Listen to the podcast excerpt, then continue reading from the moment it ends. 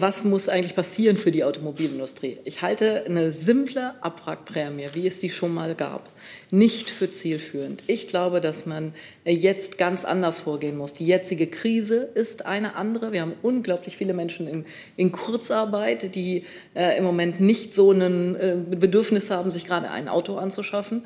Und wir haben die Herausforderung des Klimaschutzes. Und deswegen müssen wir stärker äh, auf die Mobilitätswende setzen. Guten Morgen, liebe Kolleginnen und Kollegen. Herzlich willkommen in der Bundespressekonferenz. Herzlich willkommen unseren Gästen. Die stelle ich Ihnen jetzt gerne vor. Die Bundesministerin für Umwelt, Naturschutz und nukleare Sicherheit, Svenja Schulze. Herr Professor Sebastian Dolin vom Institut für Makroökonomie und Konjunkturforschung. Professor Claudia Kempfert, nee, auf der Seite, vom Deutschen Institut für Wirtschaftsforschung, Matthias Runkel vom Forum Ökologisch-Soziale Marktwirtschaft und Professor Achim Truger von der Universität Duisburg-Essen. Er ist Mitglied des Sachverständigenrates. Es geht heute um die sozial-ökologischen Impulse für die Konjunkturpolitik.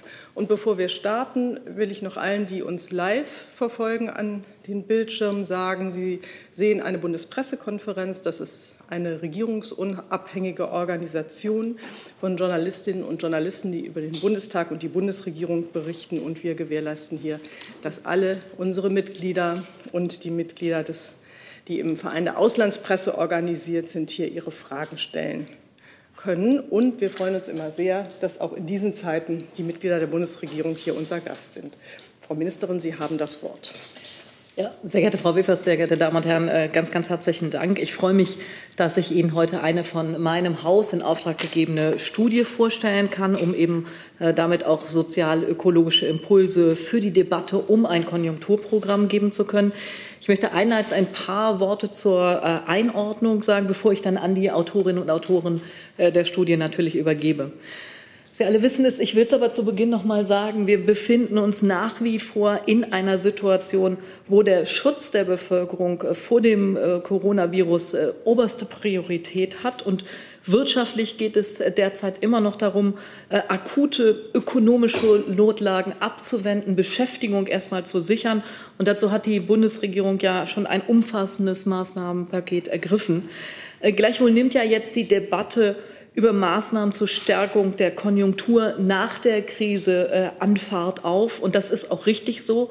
Äh, ich bin davon überzeugt, aus der Krise heraus äh, kommt man am besten mit Investitionen, und zwar nicht mit irgendwelchen Investitionen, sondern Investitionen, die zu mehr Klimaschutz, zu mehr Gerechtigkeit und zu mehr Krisenfestigkeit, also Resilienz führen.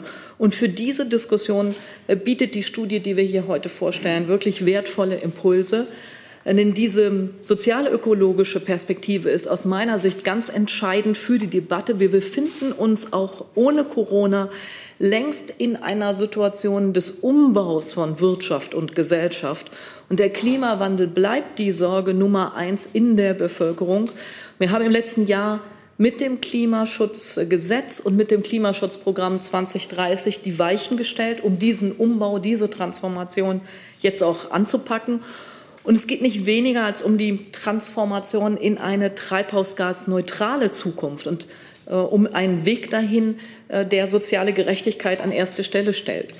Ich plädiere dafür, den durch diese Corona-Krise erforderlichen Neustart zu nutzen, um unsere Gesellschaft insgesamt klimafreundlicher, gerechter und krisenfester zu machen.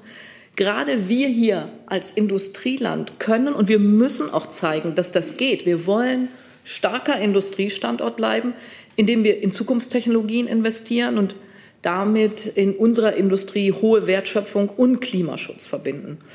Klar ist für mich äh, auch, und das will ich ausdrücklich noch mal sagen, eine Wirtschaftskrise ist keine Klimaschutzpolitik. Die CO2-Emissionen werden beim Wiederhochfahren der äh, Produktion und des Verkehrs auch äh, kurzfristig wieder steigen. Aber beim Weg aus der Krise, bei der wirtschaftlichen Erholung, da kann die Politik vieles richtig machen für Beschäftigung, für Innovation und für nachhaltigen Klimaschutz. Wir werden ja als Bundesregierung äh, Anfang Juni ein Konzept für ein umfassendes Konjunkturpaket äh, vorstellen. Und ich habe die Wissenschaftlerinnen und Wissenschaftler hier neben mir gebeten, dafür konkrete Impulse zu liefern. Es ging mir um Maßnahmenvorschläge, die der Konjunktur nutzen und zugleich auch einen Beitrag zur sozial-ökologischen Transformation unseres Landes leisten. Ich finde, dabei ist eine interessante, eine wirklich inspirierende Zusammenstellung von Vorschlägen herausgekommen, zu der wir ja hier gleich noch mehr hören werden. Ich will ganz kurz drei Bereiche nennen, die ich persönlich für äh, sozial-ökologische Konjunkturimpulse für ganz besonders geeignet halte. Der erste Punkt, das sind die Kommunen. Kommunen sind jetzt durch die wirtschaftlichen Folgen der Pandemie äh, besonders hart getroffen. Ihnen brechen die Einnahmen weg und daher droht hier die Gefahr, dass ausgerechnet die wichtigen kommunalen Investitionen in den Klimaschutz, dass sie verschoben werden oder dass sie gar gestrichen werden. Wir brauchen daher auch einen Schutzschirm für Kommunen. Aber wir brauchen darüber hinaus auch ein großes Investitionspaket für den kommunalen Klimaschutz, der sich an der Realität in den Kommunen auch wirklich orientiert. Das könnten etwa Konjunkturhilfen zur energetischen Gebäude- und Quartiersanierung mit einem Schwerpunkt auf kommunalen Gebäuden sein. Das hilft dann Kitas, Schulen, Kultureinrichtungen dabei, ihre Gebäude wirklich zukunftsfest zu machen. Und dazu gehört natürlich auch die Unterstützung des öffentlichen Personennahverkehrs. Das muss einfach in so einem Paket sein. Wir brauchen einen äh, langfristig einen öffentlichen Personennahverkehr und deswegen muss auch hier investiert werden. Und damit bin ich schon bei meinem zweiten Bereich. Das ist die Mobilität. Der Verkehrssektor, das wissen Sie, ist das absolute Sorgenkind beim Klimaschutz. Ich plädiere daher dafür, dass wir Konjunkturmaßnahmen eben auch mit einer Mobilitätswende verknüpfen. Eine gute Idee wären beispielsweise ein staatlicher Zuschuss zur Flottenumrüstung auf Elektrofahrzeuge für mobile Pflegedienste, mobile soziale Dienste oder Kranken- und Behindertentransporte. Das kommt dann nicht nur der Modernisierung der Autoindustrie zugute, sondern eben auch ganz gezielt denjenigen, die in dieser Pandemie wirklich Großes geleistet haben. Eine weitere Idee sind Partnerschaften zum dezentralen Aufbau von öffentlich zugänglichen Ladesäulen. Äh, wir brauchen eine Infrastruktur auch bei Kitas, bei Krankenhäusern, bei Pflegeeinrichtungen, bei Stadtteilzentren. Der dritte Bereich, den ich nennen möchte, das ist der Energiesektor. Der Ausbau von Wind- und Sonnenenergie, der wirkt wie ein Konjunkturmotor mit sehr guten Beschäftigungseffekten im ganzen Land. Hier konnten wir in der Koalition in der vergangenen Woche ja glücklicherweise einen Knoten lösen und darauf sollten wir jetzt äh, aufbauen. Ich kann mir auch hier noch weitere Schritte vorstellen. Es geht darum, dass wir schnell viele neue Windkraftanlagen, Solarpanels und Elektrolyseure in Deutschland produzieren und eben auch aufstellen und sie damit äh, Energie produzieren. Und es geht auch darum, dass hier neue, dass hier gute Arbeitsplätze entstehen. Die Energiewende ist aus meiner Sicht auch ein Hebel für eine zukunftsfähige Industrie in Deutschland. Vor allen Dingen in der Stahl-, in der Chemieindustrie werden wir langfristig auf grünen Wasserstoff umstellen müssen, der eben CO2 ähm, produziert wird und der dann hilft der Industrie auch CO2-neutral zu produzieren. Und hier müssen wir ganz konkret beim Markthochlauf äh, unterstützen. Ich habe hier bereits Vorschläge gemacht und auch äh, in die Verhandlungen zur nationalen Wasserstoffstrategie eingebracht. Also mein Fazit ist kommunaler Klimaschutz, Mobilität und Energie. Das sind drei von mehreren Feldern für sozial-ökologische Konjunkturimpulse. Ich hoffe, dass ähm, ganz deutlich geworden ist, was mein Anspruch ist. Die Maßnahmen müssen Beschäftigung, Innovation und Klimaschutz dienen. Sie sollen so gestaltet werden, dass sich unsere Wirtschaft eben nicht nur erholen kann, sondern dass sie klimafreundlicher, ressourceneffizienter, nachhaltiger aus der Krise herauskommt. Ähm, das würde ich gerne aus, diesem, aus dieser Studie hervorheben. Herzlichen Dank. Vielen Dank, Frau Ministerin. Hey, liebe UnterstützerInnen, hier ist Thilo. Es gibt was Neues. Wir haben eine neue Bankverbindung. Wie ihr wisst, gibt es Junge Naiv ja nur dank eurer finanziellen Unterstützung. Wir sind nicht kommerziell, wir machen keine Werbung. Wenn ihr uns also per Überweisung entweder einmalig oder jeden Monat per Dauerauftrag Geld zukommen lasst, ist es super wichtig, dass ihr ab sofort unsere neuen Kontodaten nutzt. Diese findet ihr in der Beschreibung. In Sachen PayPal hat sich nichts geändert. Also, danke vorab und jetzt geht's weiter. Herr Professor Dulin hat das Wort. Herzlichen Dank, guten Morgen. Die Corona-Krise stellt sich aus makroökonomischer Sicht als tiefe globale Rezession dar. Es besteht unter Ökonomen weitgehend Einigkeit, dass nun ein Konjunkturpaket erforderlich ist, um eine schnelle Überwindung des Wirtschaftseinbruchs zu ermöglichen und sogenannte Hysterese-Effekte bei der Arbeitslosigkeit und dem Kapitalstock zu vermeiden. Also um zu vermeiden, dass aus dem einmaligen Schock dauerhaft niedrigere Einkommen und dauerhaft höhere Arbeitslosigkeit werden. Deshalb arbeitet die Bundesregierung, wie wir gehört haben, derzeit auch an einem Konjunkturpaket. Aus klimapolitischer Sicht besteht allerdings die Gefahr, dass erstens konjunkturelle Maßnahmen bislang benutzte klimaschädliche Technologien erneut festschreiben. Zweitens könnten wichtige Weichenstellungen der Klimapolitik verzögert werden, von der CO2-Bepreisung bis zur Verkehrswende. Drittens könnte angesichts des derzeit unausweichlichen Anstiegs der Staatsverschuldung in den kommenden Jahren auch die Finanzierbarkeit von Klimaschutzinvestitionen in Frage gestellt werden.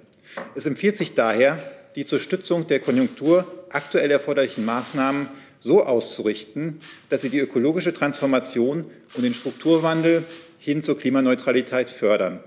Konjunktur- und Klimapolitik müssen verzahnt werden. Es geht hier um einen wirtschaftspolitischen Vierklang. Erstens sollten Elemente klassischer Konjunkturprogramme eingesetzt werden, allerdings mit klimapolitischen Akzenten. Zweitens sollte der Einstieg und Ausbau von mittelfristig ohnehin erforderlichen Förder- und Investitionsprogrammen zur Konjunkturstützung beschleunigt werden. Drittens müssen die Preissignale für einen klimafreundlichen Wandel der Lebens- und Produktionsweisen gestärkt werden. Und viertens, schließlich muss auch mittel- und langfristig die Finanzierung klimapolitischer Ausgaben gesichert werden. Als Zusatzelement zu den Maßnahmen zur wirtschaftlichen Stabilisierung, die die Bundesregierung seit Ende März schon auf den Weg gebracht hat, haben wir deshalb mit den vier Projektpartnern ein Konjunkturpaket mit einem kurzfristigen Volumen von rund 100 Milliarden Euro über die Jahre 2020 und 2021 erarbeitet, das sozial-ökologisch ausgerichtete Maßnahmen zur Konjunkturstützung beinhaltet. Zur Finanzierung schlagen wir angesichts der günstigen Finanzierungskonditionen eine höhere Neuverschuldung vor. Die einzelnen konjunkturpolitischen Maßnahmen haben wir systematisch analysiert, indem wir zu den klassischen drei Ts dem Timely, Targeted und Temporary, ein viertes T für Transformative hinzugefügt haben, im Sinne eines sozial-ökologischen Umbaus der Industriegesellschaft. Und dann anhand dieser Kriterien die Einzelmaßnahmen bewertet haben. Grundsätzlich sollen konjunkturpolitische Maßnahmen entsprechend zügig, gezielt, temporär und transformativ wirken. Dabei muss das transformative Element auch die soziale Seite mit bedenken, sodass durch das Paket nicht neue Verteilungsungerechtigkeiten entstehen. Wir haben jeweils auch aufgezeigt, wie die einzelnen Maßnahmen in eine mittel- und langfristige Strategie zur sozial-ökologischen Transformation passen. Teil einer solchen Strategie ist dann auch ein mittelfristiger Umbau des Steuer- und Abgabensystems hin zu einer stärkeren Besteuerung von Ressourcenverbrauch. Ich gebe jetzt weiter an Professor Achim Truger, der Ihnen zunächst einige der Maßnahmen mit einem primär konjunkturstabilisierenden Effekt vorstellen wird. Danach werden Matthias Runkel und Professor Claudia Kempfert ähm, Einzelmaßnahmen in den Bereichen Verkehr und Energie erläutern. Vielen Dank, Herr Professor Dolin, dass Sie mich hier von, bei meinen Aufgaben entlassen. Entschuldigen Sie bitte. Ich gebe gerne weiter an Herrn Professor Truger. Aber er hat ja die Wahrheit gesagt, von daher, äh, ja, ähm, vielen Dank, guten Morgen zusammen.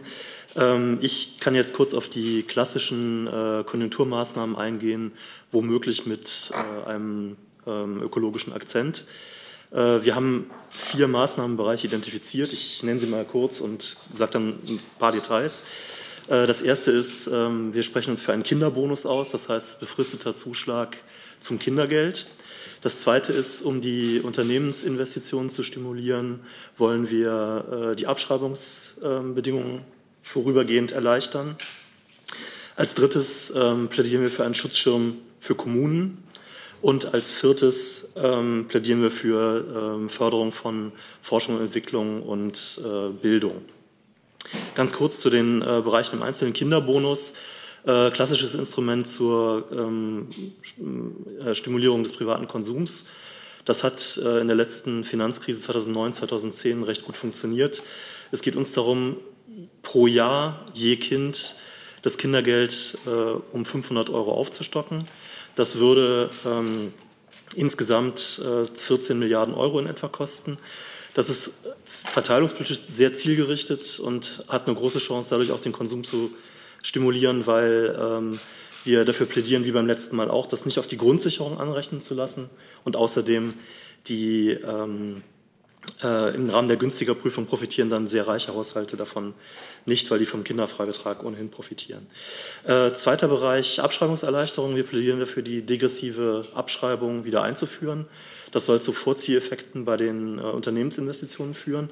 Und der ökologische Akzent besteht darin, dass wir sagen, äh, auf Investitionen in Energieeffizienz Sofortabschreibung im Jahr 2020. Also um jetzt sehr schnell äh, Klimaschutzinvestitionen anzureizen.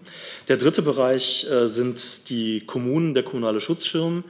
Ähm, da ist ja völlig klar, dass die Kommunen ähm, ein unglaublich wichtiger Investor sind und sie vor Ort die Daseinsvorsorge, auch die Corona-Schutzmaßnahmen im Übrigen ähm, organisieren. Äh, die stehen jetzt vor riesigen Herausforderungen. Sie haben Mehrausgaben und gleichzeitig aber brechen ihnen dramatisch die Einnahmen weg. Ähm, darauf habe ich übrigens auch schon äh, Ende März hingewiesen, dass das so sein würde. Insofern bin ich besonders froh, dass wir das jetzt hier drin haben. Und da geht es eigentlich darum, ähm, erstmal die äh, Steuerausfälle zu kompensieren in einer gemeinsamen Bund-Länder-Übereinkunft und als zweites die Investitionspakete, die es schon gibt, äh, die zu verstetigen, aufzustocken und auch nochmal die Bedingungen zu erleichtern, dass die Investitionsmittel auch zügig abgerufen werden. Und das dritte Element in dem, in dem Schutzschirm äh, ist halt die Übernahme der kommunalen Altschulden, die insbesondere für die Investitionstätigkeit in den finanzschwachen Kommunen ungeheuer wichtig ist.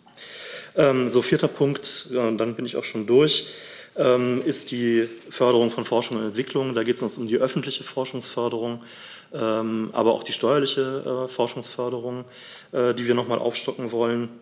Und im Bildungsbereich haben wir auch äh, verschiedene Maßnahmen drin. Da geht es einmal darum, bei den Kommunen Digitalpakt und auch Schulbauinvestitionen nochmal aufzustocken. Ähm, es geht aber auch darum, durch ein Transformationskurzarbeitergeld ähm, die Weiterbildung in der Phase jetzt, wo die Beschäftigung geschwächt ist, ähm, zu, äh, zu fördern, sodass ähm, die, die Beschäftigten hinterher äh, mit einer besseren Bildung auch in anderen Bereichen möglicherweise einsetzbar sind. Das in aller Kürze die äh, vier Maßnahmenpakete. Vielen Dank, Herr Professor Truger. Es geht mit Herrn Runke weiter. Äh, ja, vielen Dank. Ich möchte jetzt äh, einen kurzen Überblick über unsere Maßnahmen im Verkehrssektor geben, bevor dann Claudia Kempfert auf die anderen Sektoren Energie, Industrie, Gebäude eingeht. Ähm, ja, der Verkehrssektor ist von der Corona-Krise ganz besonders stark betroffen durch stark verändertes ähm, Verkehrsverhalten und die direkten und indirekten wirtschaftlichen Folge der Krise. Zusätzlich hat der Sektor eine ganz, eine ganz besondere Klimarelevanz, wie die äh, Ministerin auch angesprochen hatte, ist das Sorgenkind der, ähm, ja, des Klimawandels. Ähm, gleichzeitig steckt der, der, der, Verkehrssektor in einer großen Transformation und ähm, weist einen großen Investitionsstau auf. Was wir vorschlagen, ist daher eigentlich eine Kombination aus äh, Rettungsmaßnahmen einerseits sowie Zukunftsinvestitionen in die Verkehrswende. Ähm, kurzfristig müssen die Rettungsmaßnahmen den, vor allem den laufenden Betrieb ähm, und von, von Bahn und ÖPNV sicherstellen, denn wir sehen da enorme Aus Einnahmeausfälle aufgrund der Fahrgastrückgänge, die hier ausgeglichen werden müssen. Ähm, ja, viele Fahrgäste wechseln aktuell aufs Fahrrad, was auch sinnvoll ist kurzfristig. Deshalb sehen wir hinten ein Zeitfenster für, für Experimente durch In Umwidmung von Verkehrsflächen, äh, Ausbau der Infrastruktur sowie Prämien für zum Beispiel Lastenräder. Längerfristig zielen die investiven Maßnahmen dann vor allem bei Bahn und ÖPNV und Fahrrad auf die Verkehrsverlagerung ab, also sowohl vom Personen- als auch vom Güterverkehr, äh, durch Modernisierung, Ausbau von Infrastruktur und die Schaffung von Kapazitäten, also auch vor allem personellen Kapazitäten. Ähm, weiterer zentraler Bestandteil des Pakets ist die Beschleunigung der, ja, einer nachhaltigen Elektrifizierung des Verkehrs und der Aufbau von Wasserstoffinfrastruktur, den die Ministerin auch schon angesprochen hatte. Ähm, ja, hier ist der Fokus eigentlich, den Standort Deutschland, aber auch Europa zu stärken mit entsprechend positiven transformativen Auswirkungen äh, auf Industrie und eben auch Beschäftigung. Zentrale Voraussetzung für die Elektrifizierung ist ein beschleunigter Ausbau der Ladeinfrastruktur sowie äh, die Beschaffung von und Förderung von Elektrofahrzeugen wie beispielsweise E-Bussen.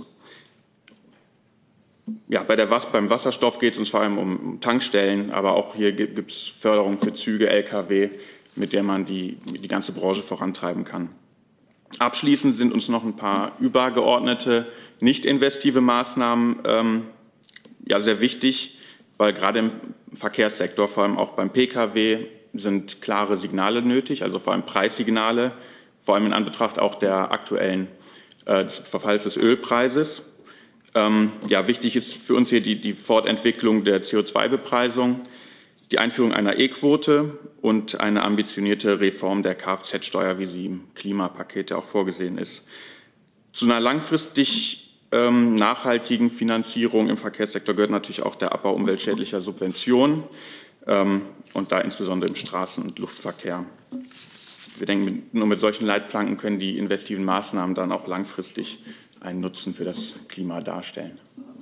Dankeschön. Vielen Dank, Herr Runke. Frau Professor Kempfert hat das Wort. Ja, vielen herzlichen Dank. Äh, guten Morgen, meine sehr geehrten Damen und Herren. Ich freue mich, Ihnen heute den letzten Teil unseres Gutachtens kurz präsentieren zu dürfen. Äh, zunächst möchte ich erstmal allen danken, äh, die engagiert an der Studie mitgearbeitet haben und heute Morgen äh, nicht hier sein äh, können.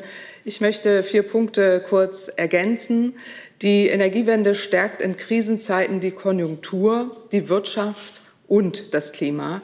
Gerade in den jetzigen Krisenzeiten wird noch einmal mehr deutlich, die Energiewende stärkt nicht nur die heimische Energieversorgung, macht immun vor internationalen Risiken, sondern stabilisiert zudem auch noch die heimische Wertschöpfung und stärkt damit die Konjunktur insgesamt. In der Solarenergie arbeiten derzeit etwa 42.000 Beschäftigte. Über 100.000 Jobs gingen in, der, in dieser Branche in den letzten zehn Jahren verloren. 2019 wurden so wenig neue Windanlagen in Betrieb genommen wie seit 20 Jahren nicht mehr. Über 140.000 Beschäftigte arbeiten derzeit in der Windindustrie in Deutschland.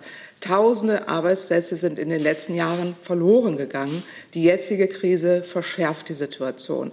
Dieser Aderlass sollte gestoppt werden. Wir schlagen folgende Maßnahmen dafür vor.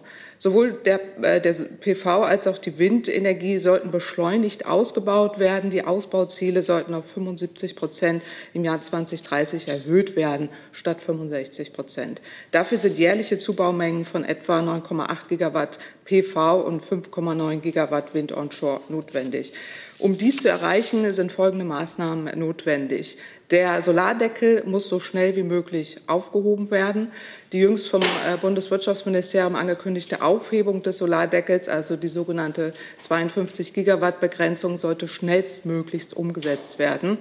Die Aufhebung wurde bereits im September 2019 mit dem Klimaschutzprogramm beschlossen. Durch den Deckel werden erhebliche Investitionen gehemmt und damit Arbeitsplätze gefährdet. Vor allem die Bürgerenergiegenossenschaften sind ein wichtiges Element der Energiewende. Zudem, es sollte eine Solarprämie eingeführt werden und die Förderung die Förderung gestärkt werden. Um private Investitionen anzuregen, wäre es sinnvoll, die existierenden Programme für private Haushalte und Organisationen ohne Erwerbszweck vorübergehend bis Mitte 2022 um Tilgungszuschüsse in Höhe von bis zu 20 Prozent zu erweitern sowie eine damit nicht kombinierte, kombinierbare bis 2022 geltende Zulage für die Anschaffung von PV-Anlagen in Höhe von etwa 20 Prozent des Anschaffungswerts, ähm, eine sogenannte Solarprämie eingeführt äh, werden. Das Fördervolumen wird äh, für beide Jahre mit insgesamt 0,5 Milliarden Euro veranschlagt, wodurch mehr als 100.000 Anlagen mit einer durchschnittlichen Größe von etwa 40 äh, Quadratmetern pro Jahr bezuschusst werden können. Zudem sollte die EEG-Umlage auf Eigenverbrauch sofort abgeschafft werden. Und die Windenergie muss wiederbelebt werden. Dafür ist es notwendig, dass man äh, die jetzt beschlossenen Abstandsregelungen ähm, möglichst gering hält. Äh, Opt-in ist zwar besser als Opt-out, aber grundsätzlich ist es ein neues Hemmnis. Akzeptanz für Windenergieanlagen erhöht man eher, indem man finanzielle Beteiligungsmodelle ermöglicht. Auch das ist ja in der Diskussion und soll eingeführt werden. Zudem müssen die Planungs- und Genehmigungsverfahren verbessert werden und der Schutzabstand für Windräder zu Drehfunkfeuern der deutschen Flugsicherung sollte umgehend von 15 auf 10 Kilometer gesenkt werden und zudem das ähm, Offshore-Windenergie-Ausbauziel auf mindestens 25 Gigawatt bis 2030 erhöht werden. Der zweite Punkt, äh, das hatten wir schon kurz gehört, ist die Umstellung fossiler Heizungen auf erneuerbare Energieträger. Das sollte verstärkt äh, gefördert werden. Temporär sollten bestehende Investitionszuschüsse für klimafreundliche Heizung erhöht werden, um private Investitionen in den Umbau von Heizungen zu forcieren. Sinnvoll erscheint uns hier eine temporäre Erhöhung der Zuschusshöhen um jeweils zehn Prozentpunkte über die nächsten vier Jahre. Und es muss ein klarer Ausstiegspfad für Ölheizung im Rahmen des Gebäudeenergiegesetzes eingeführt werden und umgesetzt werden. Die Anreize für private energetische Gebäudesanierung sollten temporär erhöht werden.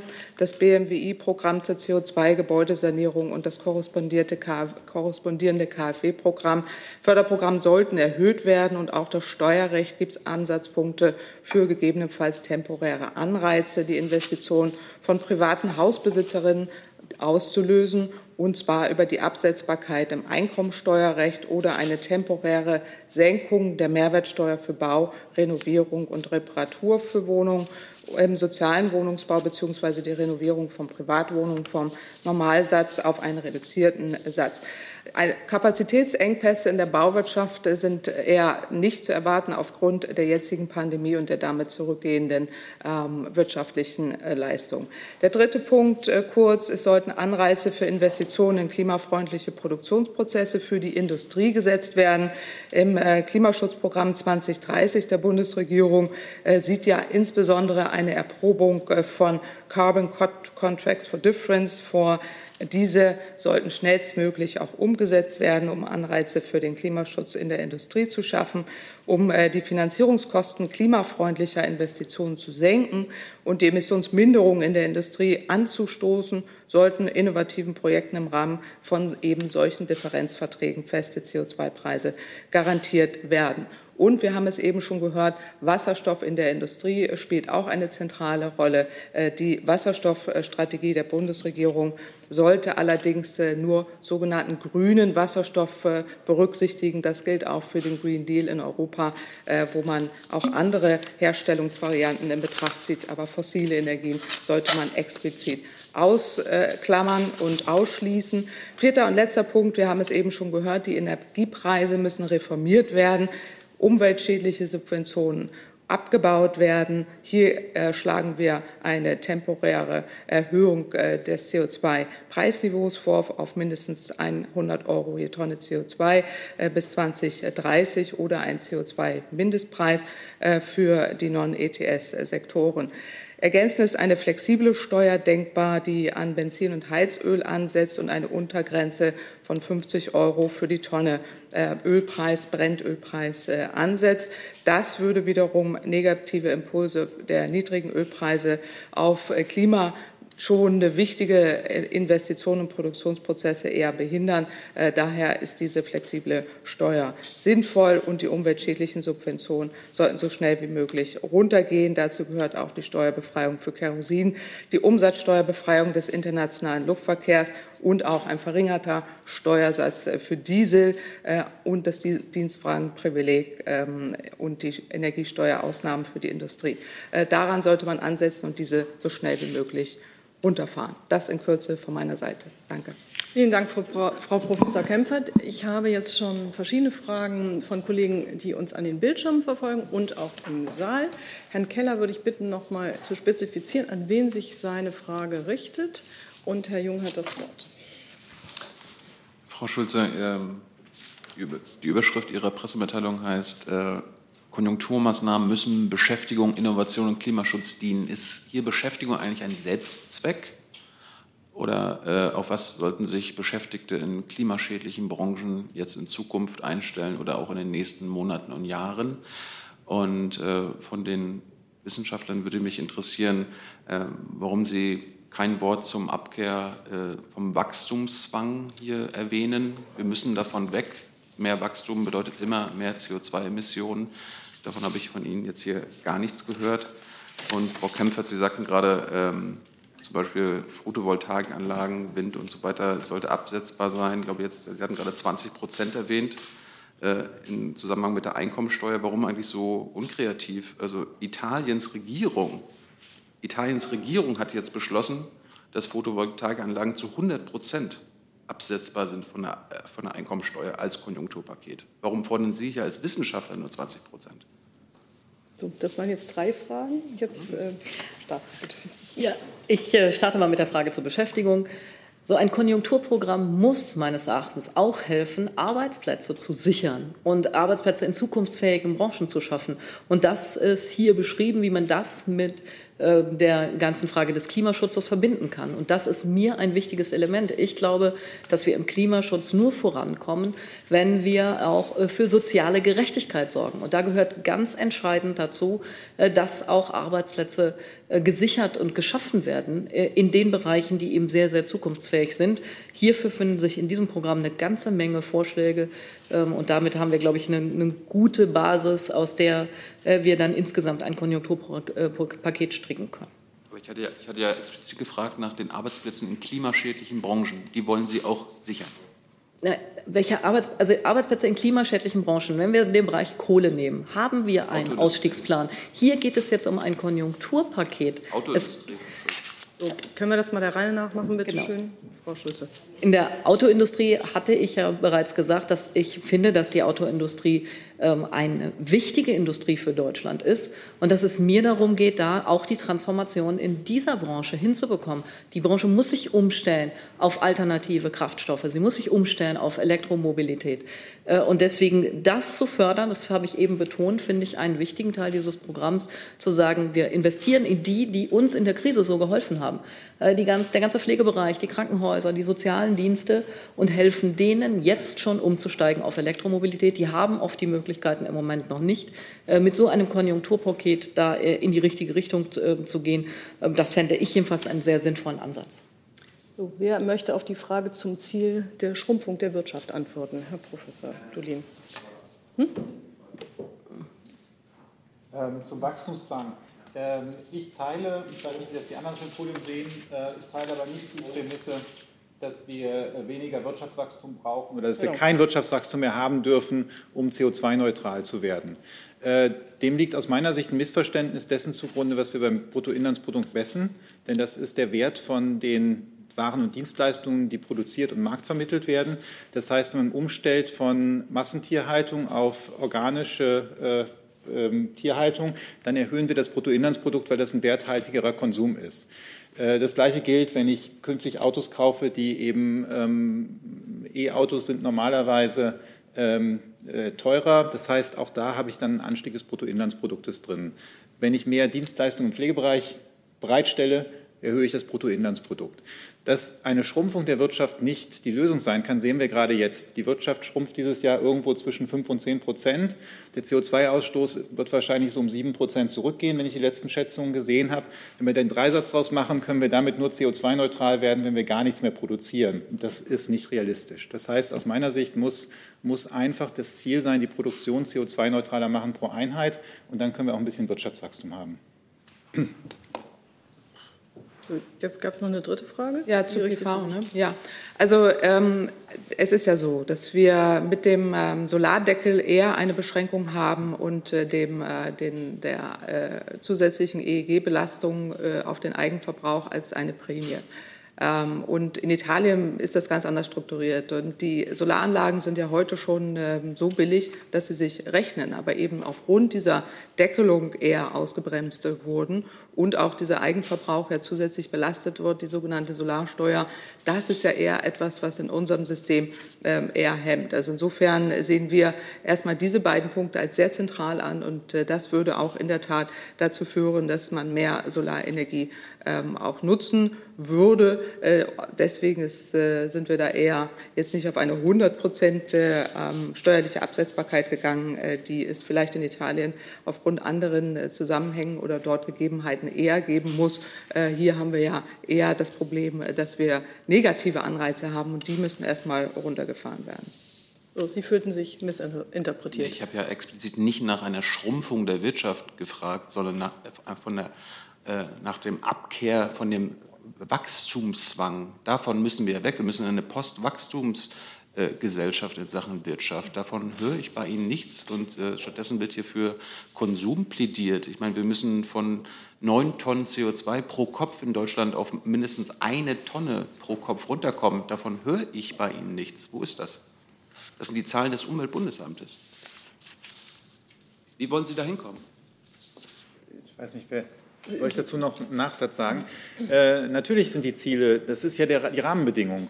Die Ziele der Dekarbonisierung sind die Rahmenbedingungen, die wir hier haben. Aber äh, ich sehe halt nicht, dass wir dafür kein Wachstum mehr haben dürfen. Natürlich geht es nicht darum, Wachstum um jeden Preis. Aber wie gesagt, wenn wir umschichten, wenn wir weniger Autos herstellen, weniger Auto fahren, dafür personennahe Dienstleistungen anbieten, da ist ein Wirtschaftswachstum drin, da kann ein Wirtschaftswachstum dabei sein. Und wir haben eben auch äh, wirklich Bevölkerungsgruppen, die auch ein Mehr von verschiedenen Dienstleistungen brauchen, aus meiner Sicht. Das muss nicht CO2-intensiv sein. Und von daher glaube ich, dass es möglich ist, mit einem moderaten Wirtschaftswachstum auch zur Dekarbonisierung der Wirtschaft zu kommen. Und darum glaube ich nicht, dass wir es brauchen, eine Wirtschaft ganz ohne Wachstum zu strukturieren. So, jetzt geht es da weiter. Ähm, Gerald Traufetter vom Spiegel. Frau Schulze, ähm, Ihr Konjunkturprogramm soll ja einerseits ökologisch sein, aber auch sozial. Könnten Sie vielleicht mal ein bisschen darüber ähm, nachdenken, welche Maßnahmen, Konjunkturmaßnahmen man nicht machen sollte, äh, um der äh, Ungerechtigkeit in der Gesellschaft weiter Vorschub zu leisten, vielleicht auch unter besonderer Berücksichtigung der Kaufprämie für Autos, die ja bei 3000 Euro liegt. Und ähm, wir hören ja eben, dass ähm, äh, Kinder 500 Euro bekommen. Vielleicht darf ich hier gleich, ich habe hier stundenlang äh, Fragen ja. zur äh, Kauf-, Mobilitäts- und sonst wie äh, bezeichneten Prämie. Ähm, der Kollege Hönig von der Deutschen Presseagentur fragt Sie, Frau Ministerin, wie stehen Sie zu einer Idee, äh, zur Idee einer Mobilitätsprämie Prämie, also auch Förderung bei Kauf einer Bahncard oder eines neuen Fahrrads. Mhm. Und schickt herzliche Grüße dazu. Sehr schön. Herr Traufetter, das war ja fast eine Suggestivfrage. Ne? Ich nehme sie aber trotzdem gerne. Äh, nämlich die Frage, was muss eigentlich passieren für die Automobilindustrie? Ich halte eine simple Abwrackprämie, wie es sie schon mal gab, nicht für zielführend. Ich glaube, dass man jetzt ganz anders vorgehen muss. Die jetzige Krise ist eine andere. Wir haben unglaublich viele Menschen in, in Kurzarbeit, die äh, im Moment nicht so ein äh, Bedürfnis haben, sich gerade ein Auto anzuschaffen. Und wir haben die Herausforderung des Klimaschutzes. Und deswegen müssen wir stärker äh, auf die Mobilitätswende setzen. Ich glaube, diese Wende hin zu neuen Antrieben, äh, die muss auf jeden Fall mit unterstützt werden. Und äh, das würde ich mir aus einem Konjunkturprogramm äh, eben auch wünschen.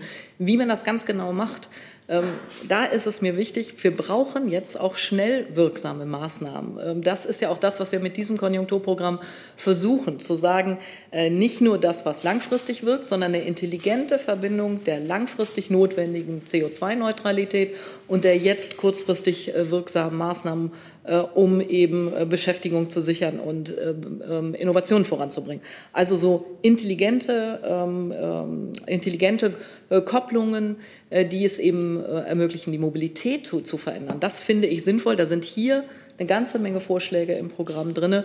Und ich glaube, das muss insgesamt nachher in einem Gesamtpaket auch eingebettet sein. Nachfrage? Gern. Na, vielleicht, ähm, vielleicht, antworten Sie erst auf Herrn Hönig und dann vielleicht nochmal meine Nachfrage, vielleicht auch andere äh, Ideen, die ähm, für Konjunkturmaßnahmen sind äh, und vielleicht doch nicht so ganz dem sozialdemokratischen Herz entsprechen. Also das Thema Bahncard oder Fahrrad wäre noch offen, ne? dass Sie äh, die Mobilitätsprämie nicht begrüßen, habe ich jetzt verstanden. Ich glaube, das muss man insgesamt in einem Paket zusammenbinden. Es muss was sein, was wirklich zielgerichtet wirkt. Deswegen finde ich diese Studie hier so wichtig, weil sie mal genauer analysiert, was würde denn Menschen helfen, ihre Mobilität zu verändern? Was würde Menschen helfen äh, in den einzelnen Bereichen, äh, in den Kommunen, äh, bei der Energieversorgung? Und ich finde, das muss in die Überlegungen jetzt mit einfließen. Ich will gar nicht jetzt einen Bereich besonders herausheben, sondern glaube, dass das Gesamtpaket am Ende stimmen muss, um sowas wie eine Mobilitätswende auch voranzubringen. Andere Ideen waren noch offen? Okay, die Frage richtet sich aber auch noch mal an Herrn Professor Truger, äh, die Autokaufprämie. Äh, sei nicht die Rede von, was halten Sie davon? Ja, ähm, tatsächlich ist es ja so, dass wir vom Sachverständigenrat letzte Woche mit einem Namensbeitrag uns geäußert haben. Und da haben wir tatsächlich eine Abwrackprämie abgelehnt. Ähm, da ging es aber auch darum, genau, äh, äh dass wir jetzt keine Verbrenner fördern wollen. Äh, wo wir uns nicht zugeäußert haben, ist äh, speziell E-Autos bzw. lokal emissionsfreie Autos. Das würde ich für, für sinnvoll halten. Sie haben ja auch gefragt nach dem Volumen, äh, das man da ausgibt. Also wir sind da ja in dem Paket hier bei unter einer Milliarde. Ähm, das, äh, der Kinderbonus liegt bei 14 Milliarden. Also wenn Sie da die Zahlen in Relationen setzen, dann ähm, glaube ich, bekommt man ein ganz gutes Bild. Und wenn Sie noch Inspiration brauchen, was man machen kann, um, äh, äh, sagen wir mal, äh, Reiche zu begünstigen und damit keinen Konjunkturimpuls zu bekommen, dann könnten Sie jetzt zum Beispiel die, äh, die Abschaffung des Solidaritätszuschlags komplett äh, fordern. Das ist etwas, was äh, komplett in die, in die ganz oberen Einkommensschichten geht, äh, wo die Wahrscheinlichkeit, dass das äh, in der Ersparnis landet und nicht im Konsum, sehr groß ist. Also das wäre, glaube ich, etwas, ähm, was jetzt nicht sinnvoll wäre, was im Übrigen der Sachverständigenrat auch nicht gefordert hat letzte Woche. Ich schiebe trotzdem noch mal die zweite Frage von dem Kollegen Keller von der Südwestpresse hinterher. Wie sieht es mit Steuersenkungen für Unternehmen und Privatleute aus, fragt er. Was halten Sie davon? Also ähm, es kommt ja darauf an, äh, dass das Ganze diesen vier Ts genügt. Äh, in dem Fall jetzt sagen wir mal die, die drei Ts. Äh, wenn man jetzt die Steuern senkt, dauerhaft, wie das häufig gefordert wird, also jetzt den, den Soli beispielsweise komplett abschafft oder die Unternehmenssteuern senkt. Unternehmenssteuersenkung ist ohnehin eine komplexe Aufgabe, die bekommt man jetzt gar nicht so schnell auf die Reihe. Äh, und dann ist es etwas, was dauerhaft strukturell die Haushalte belastet. Das heißt, äh, dass, äh, da gräbt man sich selber das Wasser ab für die Finanzierung vieler wichtiger Dinge. Also das würde ich dafür problematisch halten. Ähm, und vor allen Dingen äh, ist es eben auch nicht, nicht befristet. Und ich glaube, was, was Zielgenauigkeit angeht, im unteren und mittleren Einkommensbereich anzukommen und aber auch mittelfristig keine Risiken für die öffentlichen Finanzen zu, bereitzustellen, ist der Kinderbonus sehr effektiv. So, jetzt würde ich den Kollegen Knuf von, am Bildschirm noch mal äh, bitten, zu, äh, mir zu signalisieren, ob seine Frage beantwortet ist. Die scheint mir nicht beantwortet zu sein. Und dann geht es hier weiter mit Ihnen, bitte. Und meine Frage ist beantwortet. Danke. Ist auch beantwortet. Dann habe ich noch eine Frage des Kollegen Geers vom Deutschlandfunk, der Sie fragt, Herr Professor Truger, welchen konjunkturellen Effekt im Sinne eines Wachstumsimpulses hat Entschuldung von Kommunen von Altschulden, wenn damit erst einmal nur das Konto auf Null gestellt wird? Ja, also deshalb ist es so, dass wir ähm, bei unseren Zahlen ähm, die kommunale Entschuldung jetzt auch nicht als Impuls gerechnet haben, äh, sondern äh, wir haben gesagt, das ist etwas, was sozusagen äh, erstmal außen vor ist. Nur ist es so, dass die ähm, Schulden der Kommunen, insbesondere bei den finanzschwachen Kommunen, die Investitionen sehr wohl negativ beeinträchtigen, weil die schlicht und ergreifend äh, von der Kommunalaufsicht geprüft werden und ihnen dann gar nicht erlaubt wird. Selbst auch bei Förderprogrammen kann das ein Problem sein, dass sie dann gar nicht investieren können. Und das ist eben gerade für die vielen finanzschwachen Kommunen, in, die ja konzentriert in den Problemen Bundesländer, was das angeht, dann liegen, ein Riesenproblem. Und das bedeutet, wir ähm, haben jetzt zwar keinen unmittelbaren großen konjunkturellen Impuls, aber äh, wir gewährleisten, dass wir auch in ein oder zwei Jahren nicht wieder einen Einbruch bei den äh, kommunalen Investitionen sehen oder eben, dass die kommunalen Investitionen nicht stetig ansteigen können. Also insofern ist das eine, äh, eine begleitende Maßnahme, die äh, unglaublich wichtig ist. So, dann geht es weiter mit Herrn Jung nochmal. Hm. Neben der Autoprämie könnte man ja auch über das Ende der Dieselsubvention sprechen. Äh, welche Position haben die Wissenschaftler, die hier oben sitzen, dazu? Und äh, wie sieht es mit der Rettung der Lufthansa aus? Dort äh, sieht es auch so aus, Herr Troger, Sie lachen, ähm, dass es da ist mal ist eine komische ähm, Konstellation, diese Rettung, und dann ist, äh, keine, kein, sind keine Umweltbedingungen bekannt angesichts der Rettung. Also ich meine, das ist ja nicht unmöglich. Ich meine, Frankreich stellt Bedingungen äh, für die Rettung der Air France. Die sind auch nicht genügend aus Umweltsicht, aber da gibt es wenigstens Bedingungen. So, wer fühlt sich berufen, darauf zu antworten? Ja, also ich fange vielleicht mal an oder Achim, wolltest du? Nee, mach gerne. Ja, okay. Also ähm, grundsätzlich gesehen ist es aus unserer Sicht sinnvoll, eine Umstiegsprämie für die Mobilität zu haben, ähm, sprich, dass man weggeht vom Individualverkehr mehr in Richtung äh, Fahrradkauf. Äh, wir schlagen ja auch ganz konkret äh, den Kauf von Lastenrädern äh, vor, äh, auch auf nicht elektrische Lastenräder das äh, zu erweitern und eben das nicht nur auf gewerblich genutzte Schwerlasträder ähm, zu beschränken und ähm, gleichzeitig eben auch den, neben dem Kauf von Fahrrädern auch äh, den ÖPNV, ähm, eine Karte für oder Rabattkarte für den ÖPNV oder auch äh, für ähm, die Bahn auszugeben und haben da ja auch ganz konkrete Vorschläge gemacht mit äh, pro Person 150 Euro und maximal 70 Prozent äh, des Kaufpreises äh, für eine dieser Maßnahmen. Äh, und äh, das halten wir auch für sehr sinnvoll. Äh, weil es ja in Richtung, äh, und die Ministerin hat es ja eben schon erwähnt, in Richtung nachhaltige Verkehrswende äh, gehen muss. Zum zweiten Punkt der Lufthansa ist meine Position bekannt. Ich habe mich schon am Wochenende dazu geäußert. Ich halte es für einen großen Fehler, die Lufthansa, der Lufthansa so umfangreiche Staatshilfen zu gewähren ohne Klimaauflagen und plädiere sehr dafür, sich dem französischen Modell anzuschließen. Ähm, gerade weil wir auch äh, über so Solidarität in Europa reden und darüber, sich gemeinschaftlich unterzuhaken, äh, ist es aus meiner Sicht äh, sehr sinnvoll, äh, das auch gemeinschaftlich äh, zu machen. Und äh, soweit ich weiß, ähm, ist das auch noch in der Diskussion. Aber ähm, ich, ich würde es mir sehr wünschen, wenn, wenn, man, wenn das gelingen könnte, diese Staatshilfen, wenn man schon in dem Umfang Steuergelder gewährt, auch tatsächlich an um Umweltauflagen zu binden. Frau Schulz, Sie wollten das ja, ich würde auch gerne noch einen Satz dazu sagen. Also ich äh, bin auch davon überzeugt, dass wenn ein Staat in ein Unternehmen mit einsteigt, dass dann die Umwelt- und Klimaperformance deutlich verbessert werden muss. Und ich bin auch zuversichtlich, äh, dass das in den Verhandlungen jetzt gelingt. Ich bitte darum, sich das französische Modell auch noch mal etwas genauer anzugucken, weil Frankreich hat alle Zuliefererflüge zu Charles de Gaulle rausgenommen wenn man dieses Kriterium bei uns äh, auch anlegt in Deutschland, also gleiche wie das französische Kriterium, äh, haben wir kaum Kurzstreckenflüge, die eben keine Anschlussflüge sind. Also das haben wir in Deutschland schon, was jetzt in Frankreich vorgegeben wird. Deswegen würde ich da das Marketing, was gelungenermaßen wirklich gut ist, würde ich das Marketing nicht überbewerten. Nachfrage, ja, bitte. Ich möchte darauf hinweisen, meine Frage galt den Dieselsubventionen, Frau Kempfert, die haben Sie jetzt nicht beantwortet. Das ist meine Antwort auf Ihre Frage. Finden Sie das Ende der Dieselsubvention sinnvoll? Ja. Und ja. Das habe ich eingangs schon gesagt, auch mit dem Dieselsteuerprivileg. Vielleicht, und äh, genau. Äh, Entschuldigung. Nee, nee, ich. Äh, er, er, sprach mich jetzt an, weil ich es selber Ja, ja, ist alles in Ordnung. Bitte sprechen Sie weiter. Entschuldigung, ja, ich wollte genau. Sie nicht unterbrechen. Nee, nee, und, äh, und gleichzeitig äh, ganz klar ist das meine Antwort auf diese Frage. Ähm, die das beantworten soll. Da kann ich die noch ergänzen. So, und der, der Verkehrsexperte wollte sich dann auch gerne zu äußern, deshalb bin ich da ja, zu früh reingegangen. Entschuldigung, bitte, Sie haben den Ton.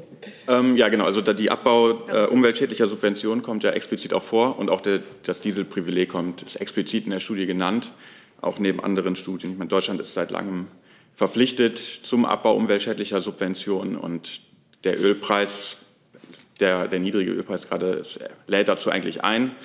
Ähm, die Konjunkturwirkung spricht ein bisschen dagegen, aber ich glaube, da wiegt das für mich zumindest das, die Klimaperspektive deutlich schwerer. Das ist ja interessant, Frau Ministerin.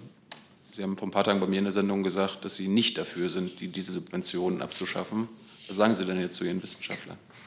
Herr Jung, da müssen Sie mich richtig zitieren. Ich habe in Ihrer Sendung gesagt, dass ich das jetzt in einem Konjunkturpaket nicht für kurzfristig sozusagen für eine Lösung halte, sondern äh, dass die äh, Subventionen kritisch unter die Lupe genommen werden mach, müssen, machen wir auch in unseren äh, Berichten, äh, dass wir uns aber jetzt darauf konzentrieren müssen, hier schnell wirkende Maßnahmen zu ergreifen. Und äh, da äh, die Auto und der Kauf von Autos im Moment nicht so stark im Fokus steht für die Bevölkerung, ähm, halte ich das im Moment nicht äh, für eine zentrale Maßnahme für ein Konjunkturpaket. Ich äh, darf noch mal an Sie adressieren äh, eine Frage des Kollegen Knuff von der Stuttgarter Zeitung. Äh, sind denn Kaufanreize für Benziner und Diesel denkbar oder nicht? Ich hatte eben schon gesagt, aber ich sage das gerne nochmal, dass ich so eine einfache Abwrackprämie, äh, wie es sie schon mal gab, dass ich das nicht für sinnvoll halte. Das muss sich an der Frage Klimaschutz orientieren. Ähm, ich kann mir gut vorstellen, dass man den Hochlauf von Elektrofahrzeugen beschleunigt, dass man mehr nochmal für Forschung und Entwicklung in diesem Bereich tut, damit wir auch äh, für den Lkw-Bereich äh, gute Alternativen haben. Aber eine einfache Abwrackprämie, wie es sie schon mal gab, das kann ich mir nicht vorstellen. Liebe Hörer, hier sind Thilo und Tyler. Jung und Naiv gibt es ja nur durch eure Unterstützung. Hier gibt es keine Werbung, höchstens für uns selbst. Aber wie ihr uns unterstützen könnt Oder sogar Produzenten werdet. erfahrt ihr in der Podcast-Beschreibung. Zum Beispiel per PayPal oder Überweisung. Und jetzt geht's weiter. Herr Jung nochmal. Äh, Sie haben noch. Herr Runkel, nochmal explizit, ist nicht jegliche Förderung, jegliche Prämie, egal wie, für Verbrennerautos umweltschädlich und damit falsch? Weil der Frau Schulze versucht es jetzt immer nur so zu machen, ja, nicht wie vor zehn Jahren, keine Abwrackprämie wie damals, aber das ist ja quasi die Hintertür, muss nur ein bisschen anders heißen, ein bisschen anders funktionieren, dann muss man da mitmachen. Also es ist durchaus die Maßnahme, glaube ich, über die wir auch äh, in dem Konsortium am meisten diskutiert haben. Und es gibt auch unterschiedliche Positionen, die auch in dem Papier so dargestellt sind. Und unsere Position ist auch auf jeden Fall Verbrenner auf gar keinen Fall. Ähm, aber da sind die Ansichten vielleicht auch ein bisschen unterschiedlich, je nachdem, wo der Schwerpunkt oder wo der Fokus liegt. Aber für, also jetzt für das Forum Ökologisch-Soziale Marktwirtschaft ist eine Förderung von Verbrennern eigentlich ausgeschlossen. Wer hat denn da eine andere Meinung? Steht im Gutachten, wenn ich das erwähnen darf, ähm, wo da eine unterschiedliche Meinung äh, zutage kam, ist einfach vor dem Hintergrund, dass ähm, wir die Mobilität, deswegen habe ich es auch so beantwortet, als äh, Mobilität äh, Fahrrad, des Fahrradverkehrs, des ÖPNV und des Schienenverkehrs im Vordergrund sehen äh, und nicht prioritär sehen Individualfahrzeuge. Egal mit welchem Antrieb, schon gar nicht mit Verbrenner, aber auch andere, derzeit eine kurzfristige Kaufprämie als nicht für sinnvoll erachten. Gibt es weitere Fragen? Das scheint mir nicht der Fall zu sein. Und hier finde ich auch keine weiteren Fragen ja, von den Kollegen, die uns zuschauen. Mein letzter Aufruf. Nee, es scheint alles befriedigt zu sein. Dann danke ich sehr herzlich unseren Gästen für ihr Kommen und schließe die Pressekonferenz. Thanksgiving. I'm thinking of a question. I'm collecting all my information before I ask it.